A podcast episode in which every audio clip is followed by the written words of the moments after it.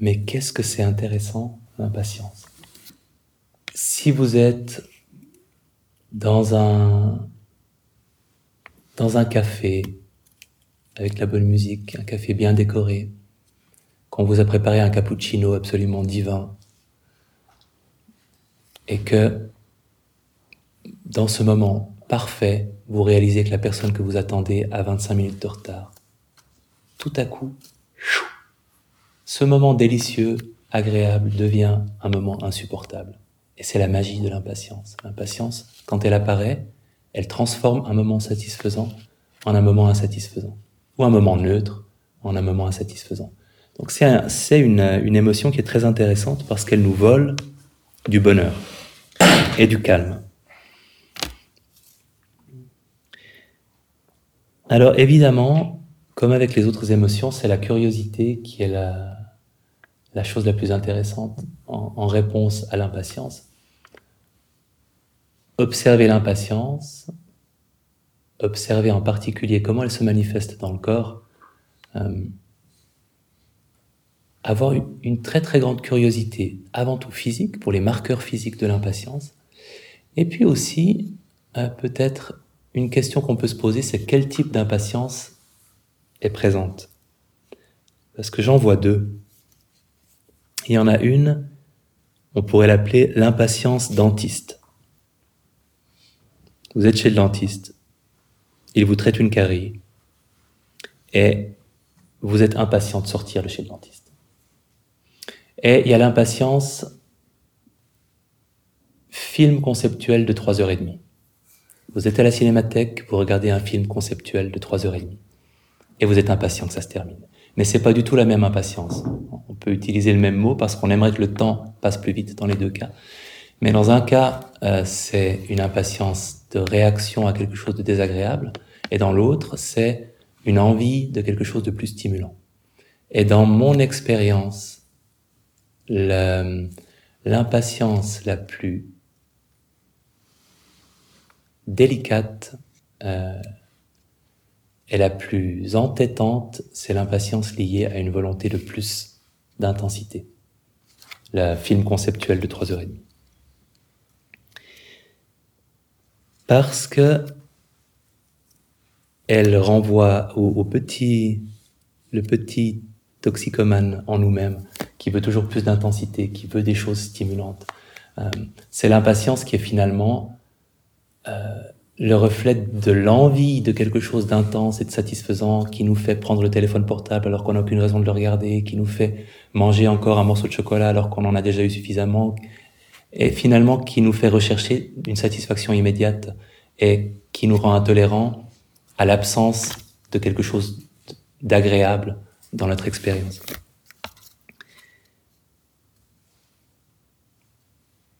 Et c'est très difficile de l'observer, et même dans le cours MBSR de base, on en parle peu euh, de cette émotion-là.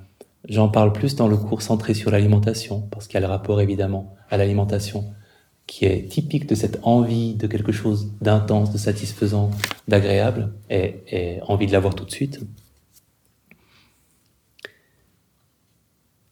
Et c'est pas forcément évident de percevoir qu'on a des raisons de l'observer et de la laisser passer, cette impatience-là, cette envie d'intensité. Parce que finalement,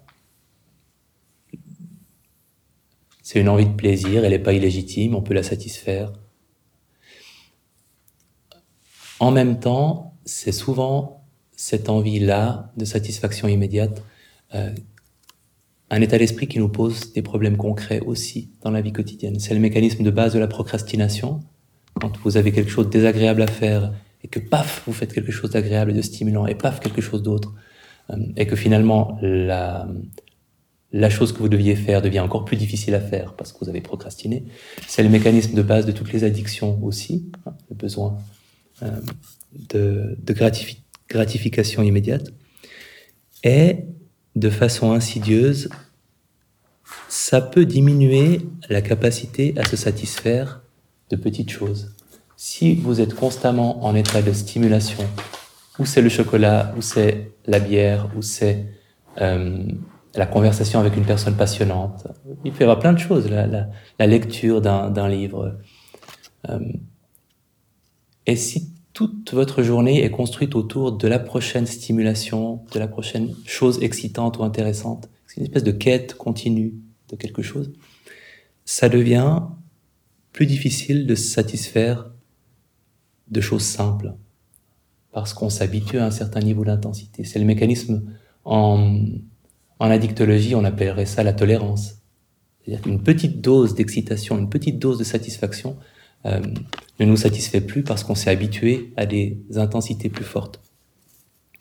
Donc si c'est cette impatience-là, c'est encore plus intéressant et c'est plus délicat, plus difficile de l'observer parce qu'elle renvoie à quelque chose de, fondamental qui joue un grand rôle dans notre vie quotidienne, souvent.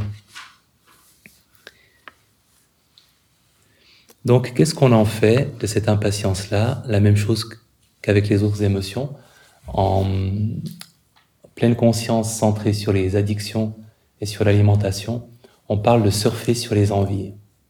On surfe sur une envie, on la sent qui monte, on l'observe comment elle se manifeste physiquement, et c'est très intéressant de l'observer, notamment en réalisant que c'est plutôt désagréable en fait. Il y a la promesse de l'intensité qu'on va obtenir qui est agréable, euh, mais la sensation de l'envie de, elle est plutôt désagréable en elle-même. On observe cette envie monter, on respire un petit peu, et on l'observe redescendre. Il y a beaucoup de personnes qui l'ont fait avec euh, le chocolat dans la cuisine à 11 heures du soir, ont observé que c'était extraordinaire à quel point cette envie disparaissait vite. C'est-à-dire que c'est brûlant, ça donne l'impression que c'est urgent et qu'il faut absolument ou bien frustrer l'envie de quelque chose, euh, lui résister, ou bien lui céder tout de suite, et qu'en fait, si on laisse la chose monter, brûler, redescendre, c'est pas très long. Et ça ne demande pas un gros effort de volonté si on, si on surfe sur cette vague. Donc, sans savoir si c'est bien de cette impatience-là qu'il s'agissait, pour les personnes qui posent la question, euh, on peut surfer sur l'impatience de la même manière. On peut la sentir monter, euh, avoir une grande curiosité pour la façon dont elle se manifeste dans le corps et la laisser redescendre. Et essayer de la connaître de plus en plus intimement avec les émotions qui nous posent problème, c'est toujours la curiosité euh, qui nous aidera le plus. De savoir exactement ce que c'est que cette impatience. Euh, ce que c'est physiquement, ce qui se passe émotionnellement, euh, comment votre esprit réagit à la présence de cette impatience-là. Et comme remède à l'impatience, si c'est cette envie d'intensité, une chose qui m'avait beaucoup aidé, c'était la curiosité. La curiosité vis-à-vis de l'expérience, cette façon de transformer sa méditation en un film à suspense, de se dire, je n'observe pas seulement la respiration, j'observe la respiration dans l'attente du moment où elle sera assassinée par une distraction. Et le seul moyen de connaître le nom de l'assassin, c'est de coller à cette respiration, de faire une filature extrêmement serrée, et si vraiment je la suis, je verrai le visage de son assassin. Est-ce que c'est une planification? Est-ce que c'est un souvenir? Est-ce que c'est un jugement? C'est passionnant, non? C'est un thriller. Et comme ça, vous pourrez savoir si vous avez affaire à un serial killer, si c'est toujours le même état d'esprit qui vient assassiner la respiration. Plein de petites respirations innocentes qui sont à chaque fois assassinées par euh, euh, un souvenir désagréable ou un moment de honte vous saurez que cette émotion-là a un lourd casier judiciaire dans vos méditations. Et à partir de, de, là, pour moi en tout cas, je mettais un petit peu cette envie d'intensité au service de la méditation, en disant, ok, tu veux un truc excitant, eh ben, suis cette respiration. Euh, et avec la, même... Euh, euh, la même intensité que tu mets dans la recherche de quelque chose d'excitant et de satisfaisant, tu peux rester centré sur la respiration avec cet état d'esprit-là, finalement. mais en le canalisant dans, dans la méditation. Si ça marche pas pour vous, laissez tomber la, la filature. Euh, mais si ça vous aide, vous pouvez vous amuser à le faire comme ça. Donc curiosité pour l'impatience elle-même et pour la capacité à surfer sur sa présence, et euh, curiosité comme moyen de changer le rapport à la respiration ou à la méditation aussi.